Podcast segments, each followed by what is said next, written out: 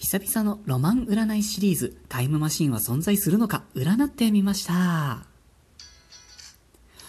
私、占い師のティモがお送りしております、スースセイジャンクション第38回でございます。いつもお世話になっております。今日は久々のロマン占いシリーズ、えー、金曜ロードショーですかね、タイムマシンものの映画、バックトゥザフューチャーが話題になっておりまして、そういえばと思い出して占ってみることにしました。それが今日のタイトル、タイムマシンのようなものは存在するのかどうか。これはですね、人間が時間移動できる手段があるのかどうかという意味で占いをやってみました。これがまた超絶面白い、個人的になんですけどね、そういう形となっておりました。よろしければぜひ最後までお付き合いください。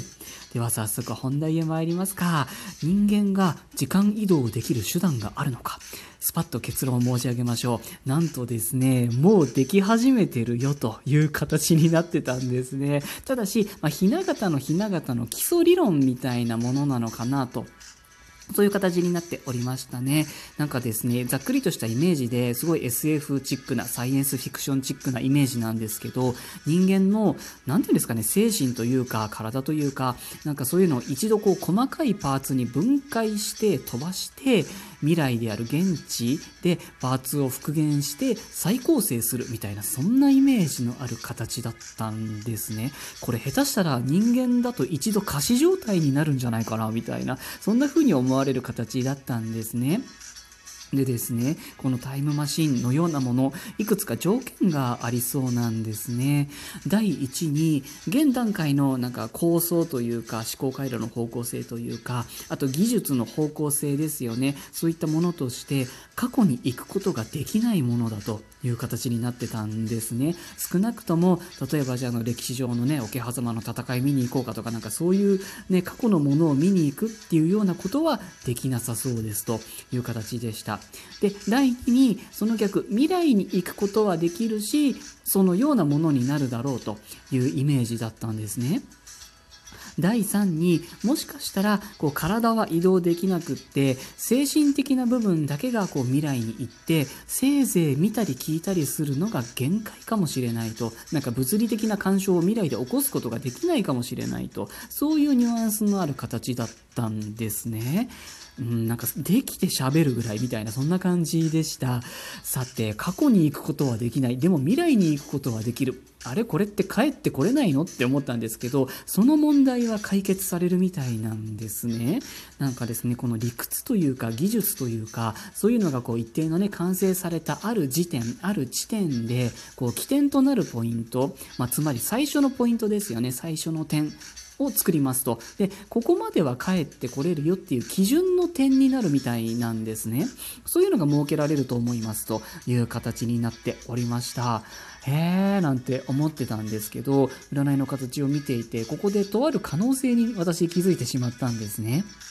やはりですね、未来というのは超超複雑なもので、例えばなんですけど、今日から見た明日、同じ明日という一日であっても、無限に近いパターンがあるみたいなんですよね。へーって思いました。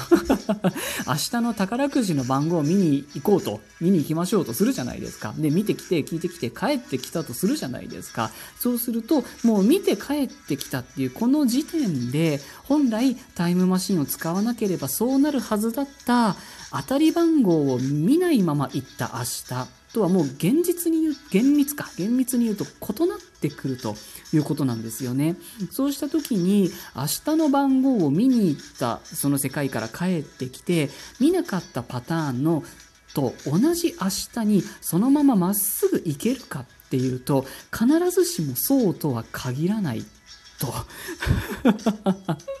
無限にある明日のうち見に行ったのとは違う明日になる可能性ができちゃうということなんですね。これがある意味場合によっても見なかった方がマシだったっていうレベルでこういうことが起きちゃうかもしれないという形になってたんですね。で、また違う角度から見てみると、未来に行くことはできる。帰ってくることもできる。ただし、帰ってきた時に未来から何一つ持ち帰ってくることができないかもしれない。そういう風にも見える形でした。これはですね、自分自身、頭の中とかに記憶した情報まで含まれます。未来から帰ってきた時点で、未来に行く直前のね、自分と同期するというか、シンクロしてしまうというか、そういう手段だったりとか、もしくははなんか記憶とか脳に少しダメージができちゃったりとかするんじゃないかなっていう形になってたんですね。なんて言うんでしょう。なんか未来に行ってなんか見てきたのは覚えてるんだけど、何をどう見たのかはっきり思い出せないみたいな。夢見てたのと一緒みたいな。こいつはかなり厄介だぜと思いましたね。またですね、情報だけを持ち帰ることができたとして、果たしてそれをうまく使いこなせるかどうかっていうのは、もうその人自身の器量に大きく関わってくると。そして、まあ、今日現時点の占いなんですけどね、それができる人間っていうのはだいぶ限られてしまうんじゃないかなと思いますと、そういう形になっておりました。何て言うんですかね、パンドラの箱とまでは言わないんですけど、これは本当に実際の時間移動に関する理論とか技術だけじゃなくって、実際に移動してしまったことによる変化を考えなければいけないと、考えなきゃいけないことが増えるってことなんですよね。逆に物事が複雑になっちゃうよと。これ結構なんかねタイムマシンって言われてふわって思い浮かべるものよりも思ってたよりきつい代物になるんじゃないかなと思いますとなかなか映画のようにはいかないかもしれませんね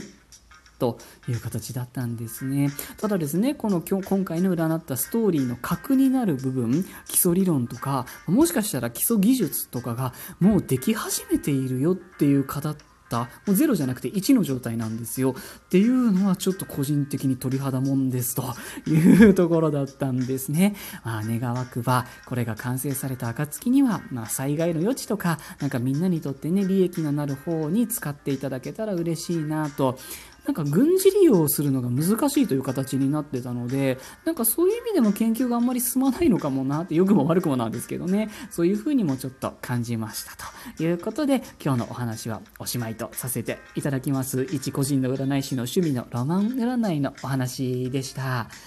以上タイムマシンは存在するかというお話でした。皆様いつもお聞きになってくださってまたいつもいいねなど押してくださって本当にありがとうございます。天下一舞踏家企画以来聞いてくださる方が増えておりまして大変嬉しいです。本当にありがとうございます。また更新いたしますのでぜひ遊びにいらしてください。それでは今日はこの辺りで失礼いたします。